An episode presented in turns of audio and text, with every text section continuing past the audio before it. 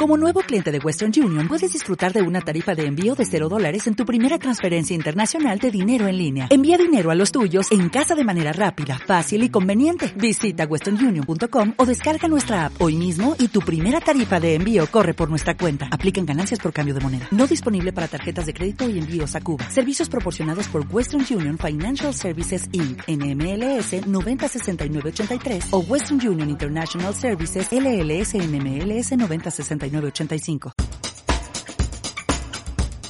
Bienvenidos al podcast del Poli La Plata, en donde buscamos mostrar historias de emprendedores, de empresas y de actores clave de ecosistemas tecnológicos para aprender e inspirarnos.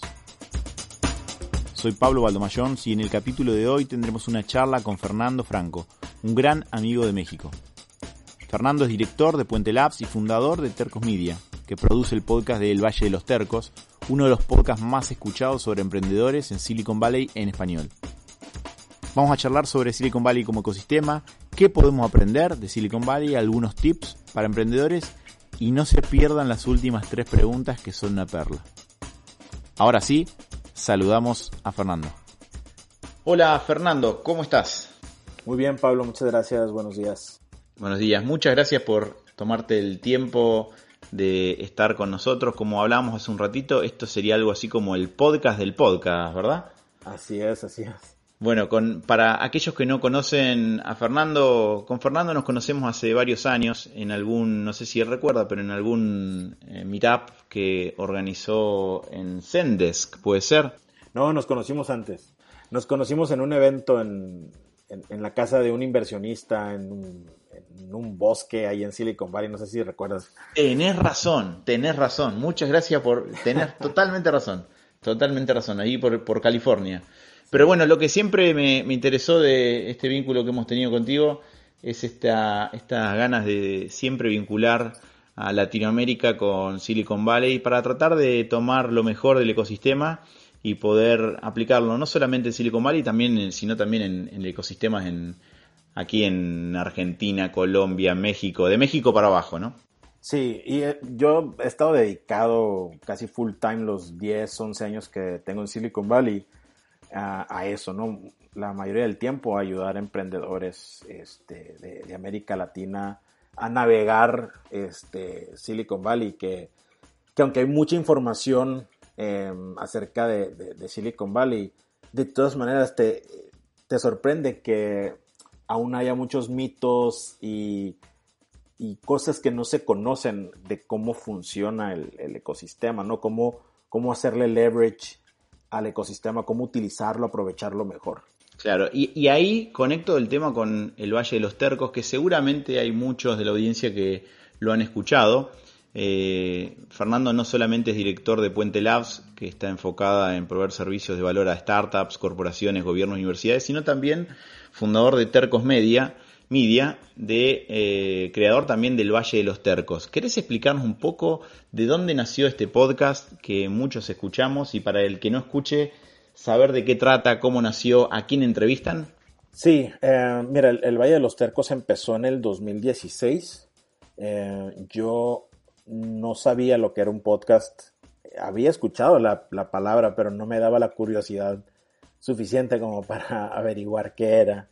Entonces, este, um, eh, curiosamente, eh, una persona de Globant, eh, que es un contacto en común que tenemos Diego Oragle y yo, que es mi cofundador, co-host en el Valle de los Tercos, en el podcast, nos puso en comunicación Em, porque Diego se acababa de mudar a, Silicon Valley y esta persona, contacto en común, que es de Globant, este, le dijo a Diego, oye, tienes que conocer a Fernando Franco porque él te puede ayudar a, conseguir historias eh, para, para, para, reportar, para escribir, ¿no? Porque Diego es periodista y, este, y a mí me habló este, esta persona de Globant y me dijo, oye, tienes que conocer a Diego porque Diego es periodista y, anda buscando historias y todavía no conoce mucha gente.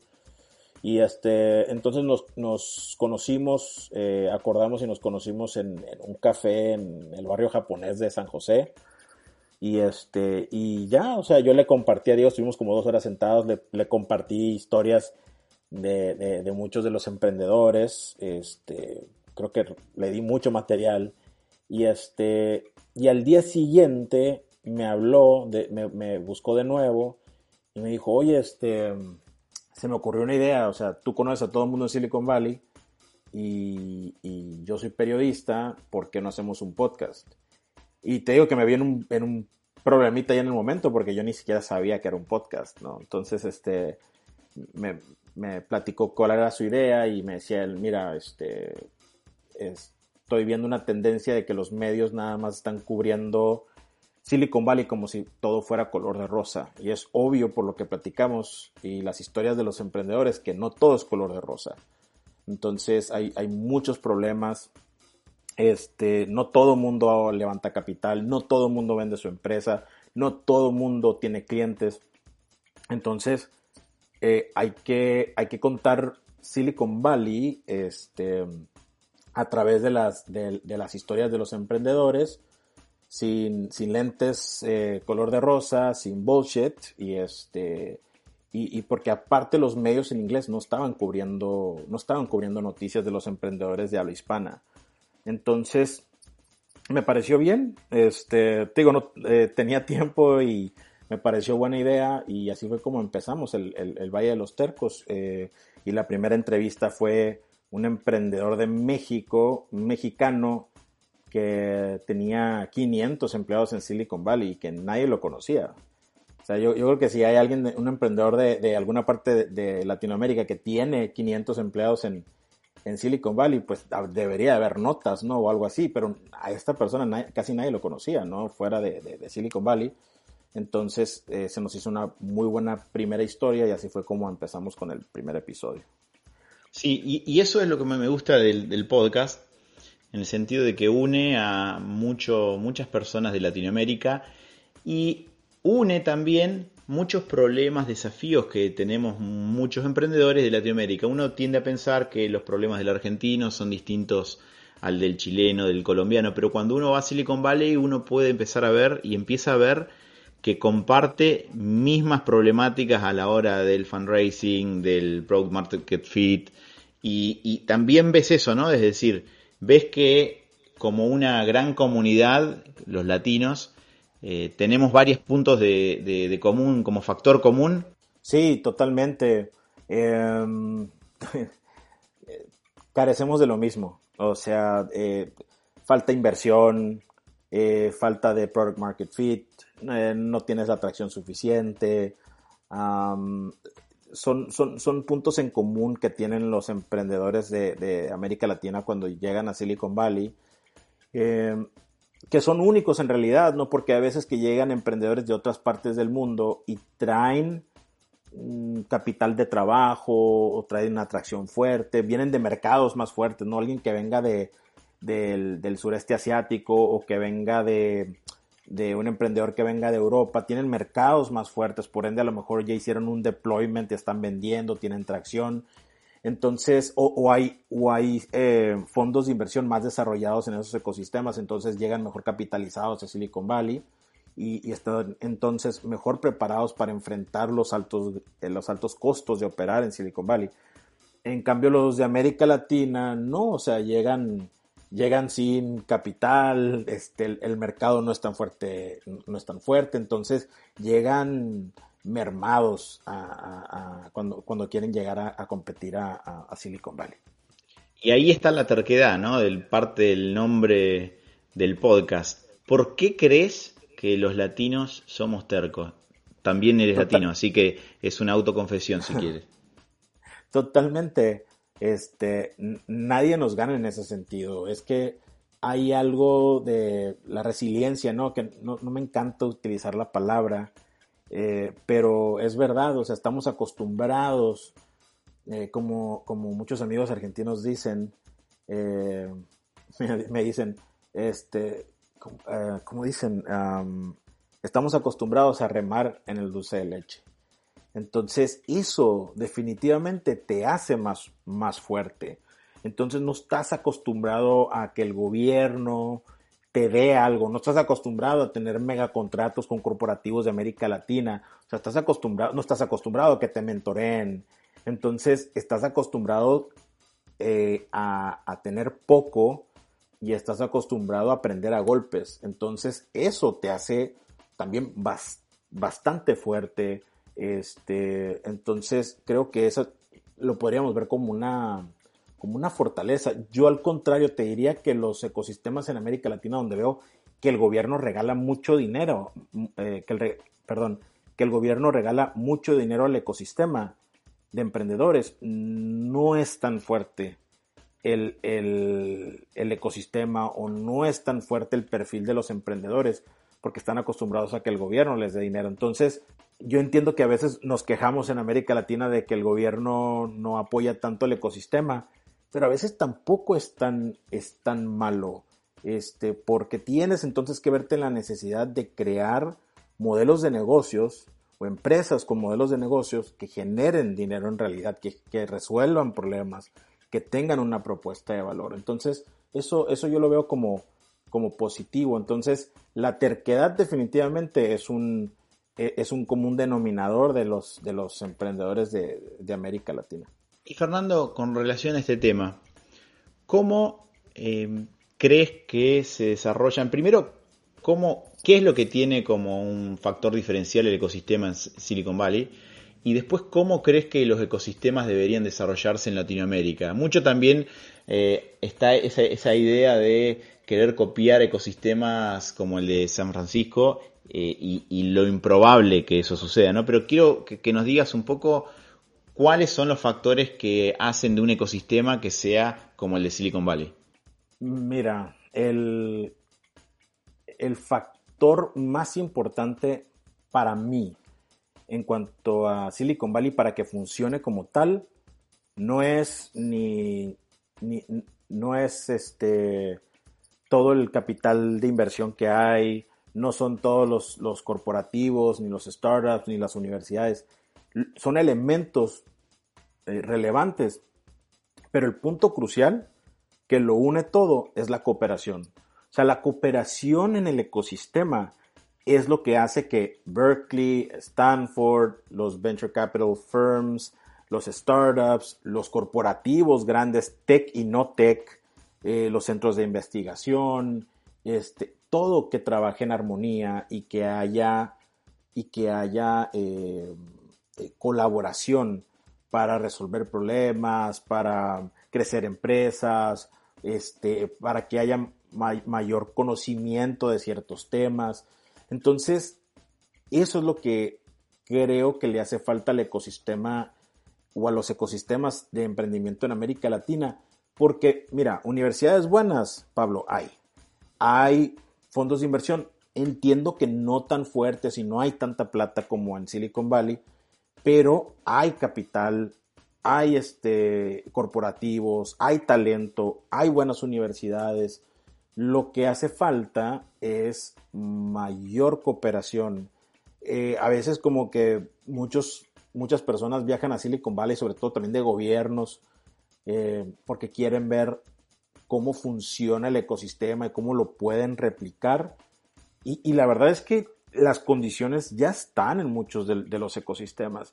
Simple y sencillamente no hay cooperación.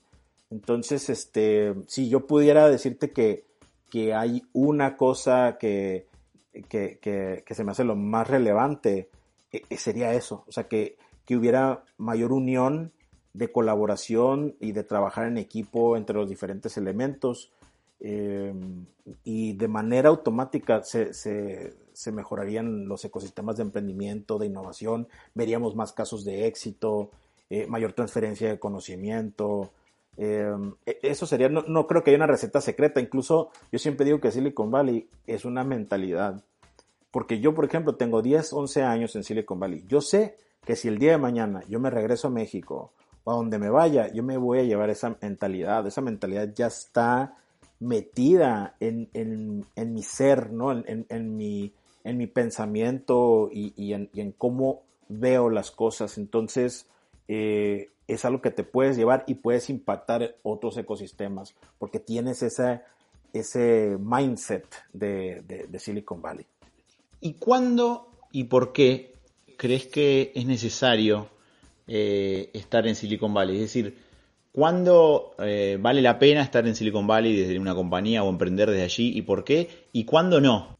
Yo creo que Silicon Valley es un lugar donde puedes ir en cualquier etapa de la empresa. O sea, si traes una idea, si tienes un borrador de concepto, de, business model, de tecnología, algo que tengas en mente, eh, Silicon Valley tú puedes ir, conocer gente, rebotar la idea, obtener feedback, ver otros ejemplos, ir a conferencias, eh, opinar en algún, en, en, algún evento, en alguna conferencia, o sea, y eso te va a alimentar muchísimo porque en los ecosistemas de América Latina no tienes eso.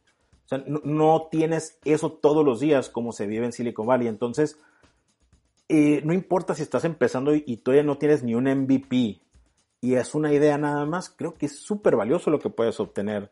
Ahora, si más adelante dices, bueno, ya tengo un MVP, ahora quiero probarlo, quiero hacer demos, quiero obtener feedback de gente que lo vea, ya no son ideas, es un MVP, algo, algo que pueden ver, tocar también se me hace un muy buen lugar para ir temporalmente a Silicon Valley, estarte dos semanas, si puedes quedarte un mes, si puedes quedarte tres meses, o sea, temporalmente y estar dándole todos los días buscando, conociendo gente, yendo a tomar un café, este, eventos, este, um, participando en, conferencias, este, um, sucede mucho serendipity también, hay mucho serendipity en Silicon Valley, entonces de tantas cosas que hay, te topas con gente, aunque no lo traigas agendado, eh, te topas con gente que te quiere ayudar y te va a dedicar 30 minutos este, y, va a revisar lo que, la idea que traes, o el MBA, perdón, el, el, MBA, el MVP, perdón, el MVP que traes. Entonces, es, es una buena etapa también.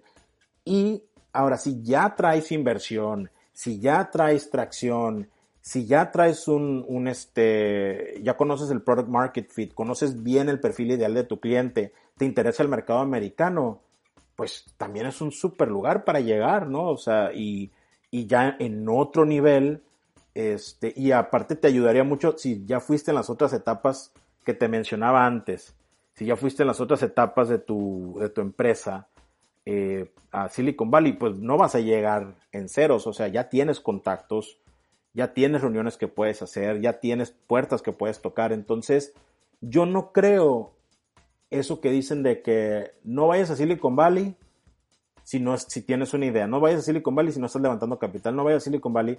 Claro, si traes una idea, no vayas a Silicon Valley a pedir capital. ¿Sí me entiendes? Entonces, creo que eh, Silicon Valley puedes ir en cualquier etapa, pero depende mucho qué es lo que busques. Si estás yendo, si traes, si vas en la etapa de ideas que te decía al, inicio, está muy bien para ir a conocer gente y escuchar, pero si quieres ir a vender y a levantar capital, estás mal. O sea, no es el mejor momento. Entonces, tienes que saber bien en dónde estás parado, tener, tener self-awareness y saber dónde estás parado para saber cómo sacarle el mejor provecho a Silicon Valley. Entonces, eso se me hace, se me hace lo principal. Segundo, Sí hay otros ecosistemas, Austin suena mucho, Seattle, este, Boulder, este, Miami incluso ha estado sonando, Boston y Nueva York. Para mí en lo personal, Silicon Valley sigue siendo el, top, ¿no? Aunque, aunque mediáticamente ahorita está muy golpeado y por el COVID ha estado muy golpeado de que gente se está yendo y también porque es muy costoso. Eh, la verdad es que esos ecosistemas, aunque están madurando y están mejorando muchísimo, siguen siendo lugares que por lo menos en, ciertas etapas no creo que sean los mejores. O sea, si yo conozco emprendedores, y te le digo todo esto, Pablo, porque yo conozco emprendedores que llegan a Silicon Valley, que consiguen entrar a una aceleradora, que consiguen su primer millón de inversión, que consiguen sus primeros clientes y sus primeros mentores. Y de ahí, después de un año, dos años, se van, por ejemplo, a Atlanta y les va muy bien.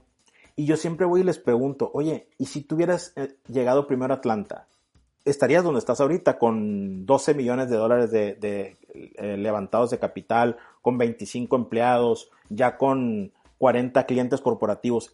si hubieras llegado a Atlanta directamente de donde venías de América Latina, ¿lo tendrías? Y la respuesta es no.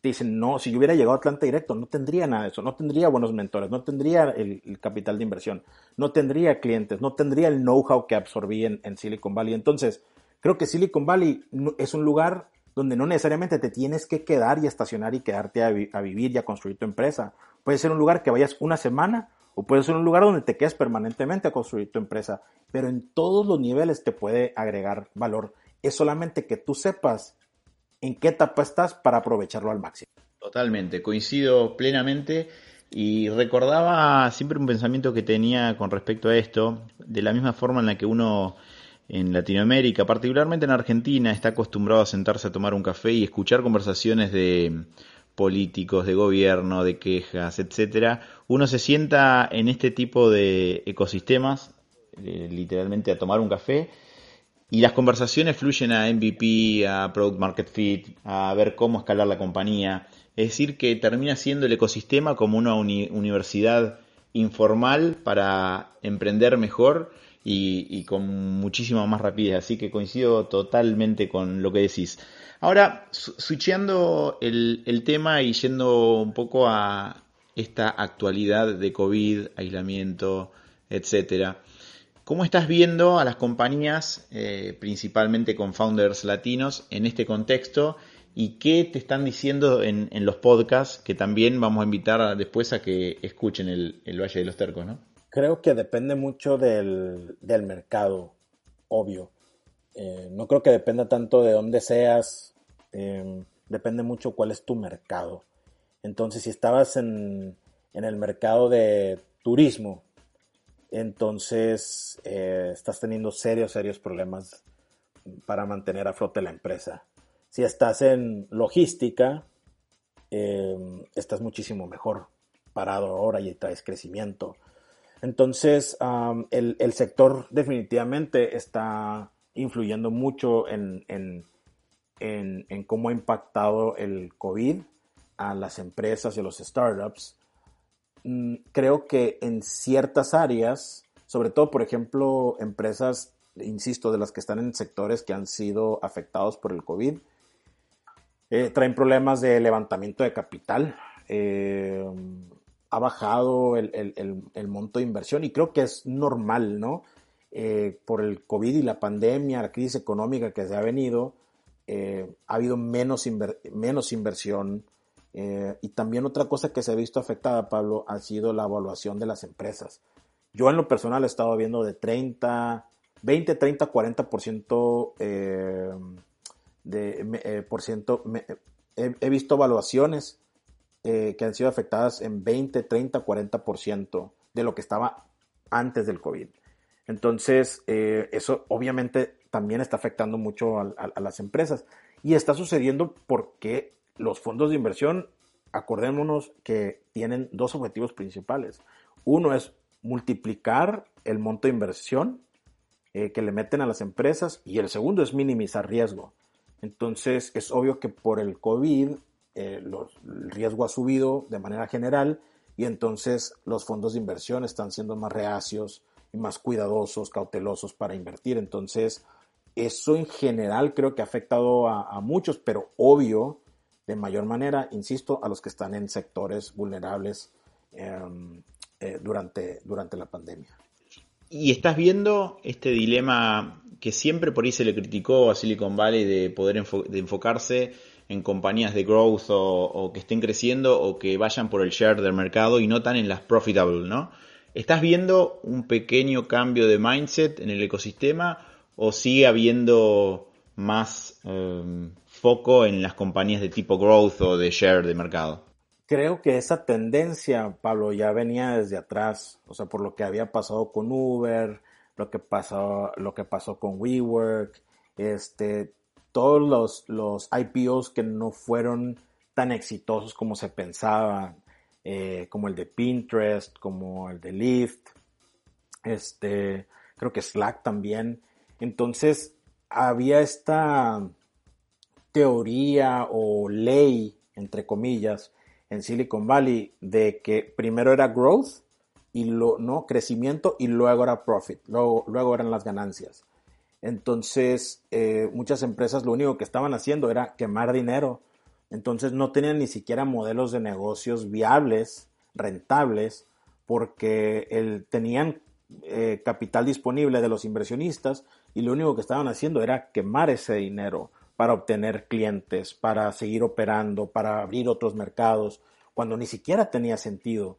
O sea, yo recuerdo una empresa, por ejemplo, de, de, hotelería, un startup de, de, hotelería, este, que no es Airbnb, que recuerdo yo que el equipo para Latinoamérica eran 20 personas.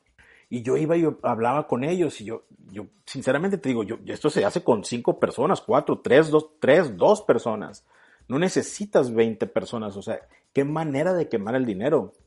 Y obviamente esas empresas eh, han tenido que reajustar y ahora esos 20, esos 20, esas 20 personas que estaban en el equipo para Latinoamérica, ahora son, es una o dos personas. Se han estado reajustando. Entonces, eh, hay, mucho, hay, mucho desperdicio de, capital y, y, entonces ante la falta de resultados, creo que esta tendencia ya venía cambiando y ahora enfocarse más en growth y profit es la tendencia y este y el COVID lo único que va a hacer es acelerar eso, o sea, los inversionistas ahora van a querer para poder minimizar riesgo, van a querer ver modelos de negocios que hagan plata, o sea, que tengan tracción real. Entonces, este, eh, eh, se, ha, cambiado eso, que es curioso, ¿no? Porque nosotros en, en, América Latina, nuestros emprendedores ya tienen eso en mente, o sea, eh, profit antes que growth, es como que la ley. Entonces, te, te hacía cortocircuito el chip cuando llegabas a Silicon Valley y te decían, no, o sea, crece rápido, o sea, break shit, este, eh, eh, este, hazlo a alta velocidad y, este, y, tú enfócate primero en el crecimiento y luego averiguamos, luego averiguamos cómo hacemos dinero. Ya no, o sea, esas, la verdad es que esas épocas se están acabando. Que tal vez regresen, potencialmente, pero, pero yo creo que si estamos viendo los, los ejemplos, insisto, de los IPOs y, vemos, y vemos esa tendencia, en Silicon Valley está cambiando también poco a poco y, va a ser muy importante que los emprendedores se enfoquen primero en las ventas, en, las ganancias, para luego poder crecer de manera orgánica. Y lo chistoso de esto es que si te está yendo bien en ventas y estás teniendo ganancias, ¿para qué necesitarías entonces inmediatamente el levantar capital? Entonces ahí ya entra como otro, e, entra como otra, otra, otra pregunta aquí de que si va a ser necesario para todos los emprendedores el, levantar capital, a lo mejor no va a ser necesario para todos. Claro, buenísimo. Yo personalmente te, estaría preguntando 40 preguntas más, pero también le voy a dar el beneficio eh, al Valle de los Tercos de que el que quiera escuchar un poco más de tus respuestas o de tus comentarios, y de los entrevistados que tienen en el programa puede ir al, Valle de los Tercos. Eh, hay distintos canales, ¿verdad? Eh, ¿Querés mencionarlos? Están en Spotify. Yo suelo escucharlo por Spotify igual. Sí, tú y el, al parecer como 80, 70% de la gente ya está escuchando por Spotify. Este, Apple Podcast también, Stitcher, Overcast, eh, The Podcast App. En realidad en todas las plataformas estamos. obvio también tenemos un, una página y ahí se puede escuchar, que es el valle de los tercos.com, pero los que conocen bien los podcasts saben que nadie escucha podcasts desde los, los websites, ¿no? Pero tienen que existir. Entonces, está el, el, el, punto .com del Valle de los Tercos y cualquiera de las otras plataformas eh, de las mejores conocidas. Y ahí mismo el que quiera puede donar algo también para, para poder seguir dando, dándole eh, vueltas a este podcast, ¿verdad? Sí, hay una página este, en una plataforma que se llama Patreon. Eh, eh, y Patreon es una, es una plataforma para que personas que están desarrollando proyectos creativos como un podcast puedan monetizarlo y así poder seguir desarrollando ese, ese proyecto. Entonces, Tercos tiene, el Valle de los Tercos tiene eh, una página en Patreon que es patreon.com barra tercos y ahí puedes entrar y nos puedes apoyar mensualmente y pues puedes participar en la videoconferencia mensual que tenemos, tenemos un canal de Slack y creo que son, mm, ya tenemos como unos 70, 75 personas que mensualmente nos están apoyando con 10 dólares eh, y de esa manera pagamos nosotros los gastos del, del, podcast y así poderlo seguir produciendo. Ahorita estamos en la cuarta temporada, en realidad no podríamos hacerlo si no fuera por los oyentes que, que, nos apoyan con esos 10 dólares mensuales. Buenísimo, ahí en la descripción vamos a poner todos los, los links. Y antes de terminar, eh, terminamos eh, con tres preguntas que les hacemos a los invitados, que te las vamos a extender a vos para ver un poco eh, sobre, saber un poco más sobre vos y sobre tus opiniones. ¿Estás listo? Em, empiezo por la primera si querés.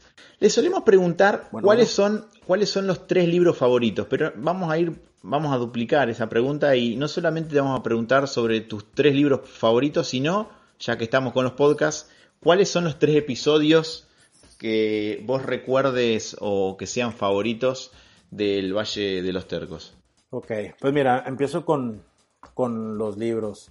Eh, yo creo que ahí los voy a, te, te, voy a decepcionar porque no, yo soy una persona, sí leo libros, pero prefiero mucho más leer revistas.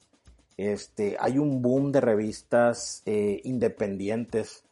Eh, de todos, de, de, todo, de todos los temas. Y la verdad es que yo soy una persona que yo los libros que leo pues son de ficción o son de historia.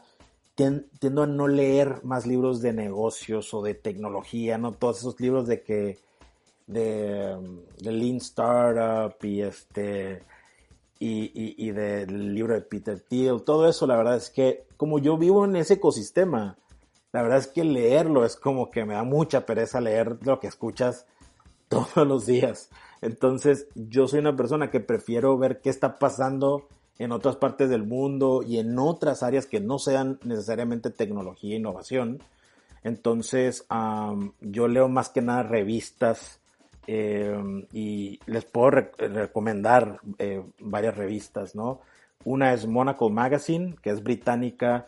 Monaco es una revista, eh, se puede decir que es de lifestyle, de la categoría de lifestyle y eh, tiene eh, mucha cobertura acerca de negocios, pero también diseño, política, diplomacia, arquitectura, cultura, este, eh, gastronomía. Entonces te das una muy buena idea de lo que está pasando en todo el mundo en esas áreas. y al final son negocios también, pero no nada, no nada más de tecnología. Es más, es muy poco lo que se habla de tecnología en la revista Monaco Magazine. También tiene una radio que se llama Monaco 24. Es una radio de 24 horas buenísima, que muy, muy recomendable también. Eh, la otra revista que, que, leo mucho, que es de cabecera, es Courier Magazine. Este, también es eh, británica. Esa me encanta porque es como que la revista opuesta a Monaco Magazine, que aunque las dos son, podrías decir que son negocios, este, Courier es una revista que se enfoca en negocios modernos. O sea, ahí sí hay muchos startups, hay muchos modelos de, negocio nuevos y novedosos este, contra los de Monaco, que son más negocios tradicionales, negocios que a lo mejor son familiares y que tienen 200 años. Entonces, em, entonces me encanta la, la, eh, la, diferencia entre ambas revistas y, y me dejan muchísima, muchísima información y, mucho valor y veo lo que está pasando eh, a, mi alrededor. Y la tercera que, leo eh, mucho y que recomiendo es este California Sunday Magazine, que va a ser muy difícil que la encuentren porque esa revista acaba de publicar su último, su, última, su última edición porque por el COVID le pegó muy fuerte, entonces la van a cerrar. Pero para mi gusto California Sunday Magazine es una de las mejores revistas que existen ahorita en el mercado y es una revista que te cubría todo, este, muchas noticias importantes acerca de, de, Latinoamérica, de Asia y de, y de Estados Unidos, sobre todo del Bay Area. Y por ejemplo, la última que leí, la última que publicaron, tenían un, un este, una, un artículo buenísimo acerca del enfrentamiento de los taxistas en Argentina con los Uber drivers. Este es, de los mejores artículos que he leído. Entonces, si te das cuenta, te es de tecnología, pero no está hablando acerca de cómo la está rompiendo Uber o el mercado, qué están haciendo. Te está hablando de un impacto social. Entonces a mí también me, gusta mucho el, poder, el poder tener esa visión de 360 grados y no nada más ver cosas de tecnología, sino qué impacto tiene alrededor. Entonces, este, espero que no, que no te, eh, que no te decepcione esa, que no sean libros, ¿no? Pero sean revistas y no necesariamente son del tema del que estamos hablando. Y por otro lado, de episodios del, podcast eh, que yo recomendaría, mira, me gustan la mayoría, ¿no? Obviamente tengo mis, mis, mis favoritos. Eh, yo recomendaría en la primer temporada del Valle de los Tercos escuchar el episodio de Martín Frascaroli, emprendedor argentino cordobés. Segundo episodio, perdón, segundo episodio, sí, segundo episodio que recomiendo es de la segunda temporada. Es la dominicana Paola Santana, eh, que es cofundadora de Maternet, una empresa de, drones, y ahorita es eh, fundadora y CEO de Social Glass, que es una, es una startup que está desarrollando tecnología para ayudar a los gobiernos a ser más transparentes. Buenísimo, ese, ese es de los mejores episodios ever, o sea, del Valle de los Tercos. En la tercera temporada recomendaría el del argentino Martín Siniaski, que es el fundador de The Podcast App. Este, me, encanta ese episodio eh, de, todos de la tercera temporada. Creo que, creo que fue el que más nos dejó. Y en, eh, en esta cuarta temporada recomendaría el que acabamos de publicar el jueves, este, que es de Mateo Chera, que es un emprendedor italiano que vive en Colombia, que estuvo en Y Combinator en Silicon Valley y que ellos eh, lanzaron, él y sus cofundadores lanzaron Ogaru, que es una, es una plataforma para ofrecer servicios de limpieza en casas y, este, y en oficinas. Y el motivo por el cual me encanta ese episodio de Mateo Chera es porque le decimos que es la oveja negra de Silicon Valley, porque utiliza, tiene 800 empleados, o sea, a diferencia de Uber, que los conductores no son empleados, Ogaru en Colombia, si contrata a las personas de limpieza y son empleados de, de, Ogaru, lo cual al final por eso termina siendo algo anti Silicon Valley, ¿no? Porque, porque hace lo contrario a lo que hace una empresa como, como Uber y le da más, mayor estabilidad a, las personas de limpieza, a los empleados. Este, esos serían los tres episodios que yo eh, recomendaría para el Valle de los Perfecto, la, completísima la respuesta y vamos a poner seguramente el link en la descripción eh, varios de los, de los episodios los, los vi y la respuesta de la revista creo que inaugura una nueva sección de cuáles son las tres revistas favoritas, ¿eh? porque ahí también me puse a ver las primeras dos, así que totalmente de acuerdo que nutrirse de, de disciplinas que no son las propias es súper enriquecedor también. Y ahora dos, dos preguntas en una. Si tuvieses que dar un gran tipo de recomendación a aquellos que están emprendiendo o incluso que están pensando en Silicon Valley, Silicon Valley cuál sería y cuál es la cualidad que ves como más importante a la hora de, armar equipos de tecnología, eh, equipos en empresas de tecnología. Yo creo que, contestando la primera parte de la pregunta, creo que de lo más relevante que podría compartir es que no dejar que otros te digan si tu idea, tu MVP, tu proyecto, tu empresa, tu tecnología es buena o no, si es buena idea o no, si es un buen producto o no, si tiene futuro o no. Todo mundo va a tener una opinión. Y en lo personal creo que es importante escuchar, pero al final el que le está poniendo el pecho, que le está poniendo corazón, que le está poniendo sudor, dinero, sangre, tiempo, todo, eres tú. No esa persona que está sentada frente a ti que te está dando una opinión. Entonces, ah, creo que, que no dejemos que otras personas digan o determinen si lo que hacemos funciona o no funciona, está bien o está mal.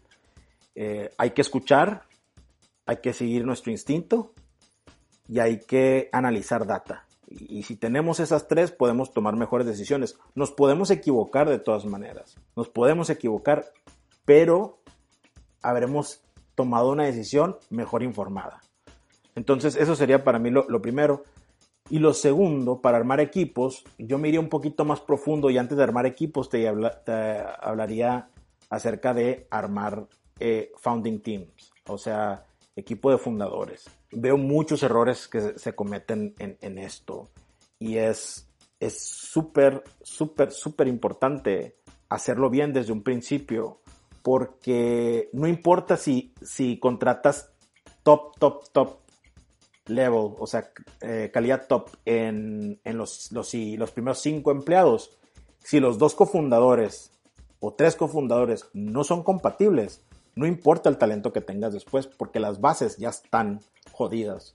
Entonces, es importante encontrar cofundadores que compartan tu visión, que quieran ir hacia el, hacia el mismo destino, que tengan, eh, que tengan eh, talentos y habilidades complementarias, eh, no que hagan lo mismo y que además se lleven de poca madre, como decimos en México, ¿no? que sean personas que aunque trabajen todo el día juntos, al final del día se pueden ir a tomar una cerveza y reírse. O que puedan tener, tener peleas espantosas y que aún así puedan seguir trabajando y al final del día puedan tomar esa cerveza y reírse y arreglarse. Eh, eso es de lo principal. Si tienes eso al inicio, va a ser mucho más fácil armar buenos equipos de trabajo en la empresa y reclutar gente porque la base va a ser súper sólida. Y por último, recomendaría que no hagamos eso de repartir en los cofundadores. Si somos tres, pues 33% cada quien. Si somos dos, 50 y 50. No. Lo mejor es analizar al principio eh, ciertas condiciones para poder tomar decisiones en cómo se reparte el equity de la empresa. Porque te aseguro que la gran mayoría va a tener un problema más adelante porque las condiciones y los elementos no siempre son iguales al momento de comenzar. Entonces hay que preguntarse, oigan, ¿quién le va a dedicar tiempo completo? ¿Quién va a ser el CEO? O sea, en base, eh, eh, eh, ¿en quién va a recaer la responsabilidad y la toma de decisiones? ¿Quién es el, experto en la parte tecnológica? Este, ¿Quién tiene experiencia en, haciendo esto? le estamos metiendo plata. ¿Quién le está metiendo plata y cuánto le están metiendo? Entonces, todos esos factores van a influir para, determinar el equity o el porcentaje que debe tener cada founder. Es imposible que sea 33% repartido o 50 si son dos. Este, entonces hay que tomar eso en consideración y voy a recomendar un libro, ahí sí, te voy a recomendar un libro que se llama Slicing Pie. Y Slicing Pie para mí es el mejor libro para eh, poder entender muy bien cómo se debe de hacer una justa este, repartición del equity este, entre cofundadores. Compartiste tres revistas, sino también un, libro. Al final caíste en la del libro. Caíste en la del libro. Fernando, te agradecemos muchísimo por el tiempo, por todo lo que haces también con uniendo ecosistemas en Latinoamérica y San Francisco. Y seguramente muchas personas puedan escuchar no solamente esta conversación, sino los episodios del Valle de los Tercos y conocer varias historias y también verse inspirado. De vuelta, muchas gracias. Saludos también a Diego, al co-host de El Valle de los Tercos y que tengas muy buen día. Gracias, Pablo. Un saludo. Que estés muy bien. Como nuevo cliente de Western Union, puedes disfrutar de una tarifa de envío de 0 dólares en tu primera transferencia internacional de dinero en línea. Envía dinero a los tuyos en casa de manera rápida, fácil y conveniente. Visita westernunion.com o descarga nuestra app hoy mismo y tu primera tarifa de envío corre por nuestra cuenta. Aplican ganancias por cambio de moneda. No disponible para tarjetas de crédito y envíos a Cuba. Servicios proporcionados por Western Union Financial Services Inc. NMLS 906983 o Western Union International Services LLS NMLS 9069 85